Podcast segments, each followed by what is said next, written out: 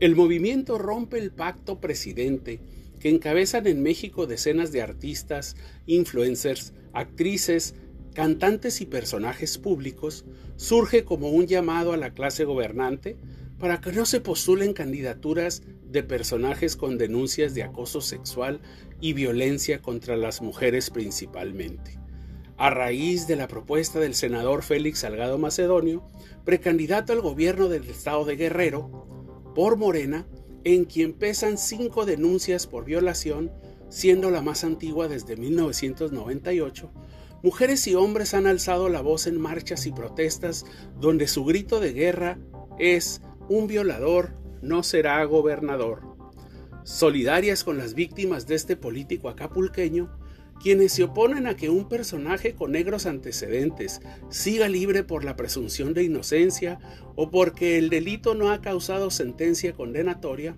quienes encabezan este movimiento le exigen al presidente López Obrador haga lo propio como líder moral de su partido Regeneración Nacional y se solidarice con las víctimas.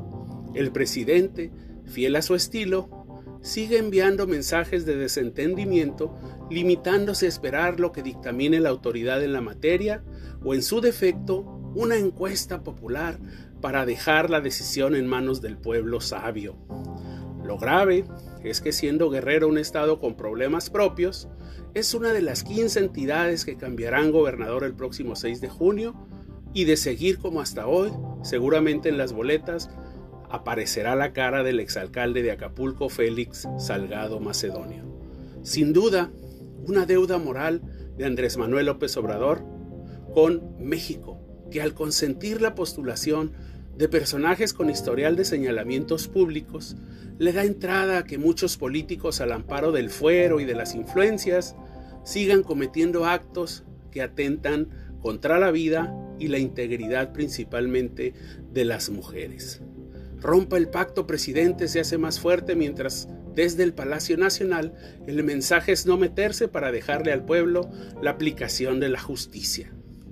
Muchas gracias, los espero todos los días en Columna del Ángel, de lunes a viernes a las 11 de la mañana por Facebook Live. Se despide su amigo Ángel Gómez. Muchas gracias.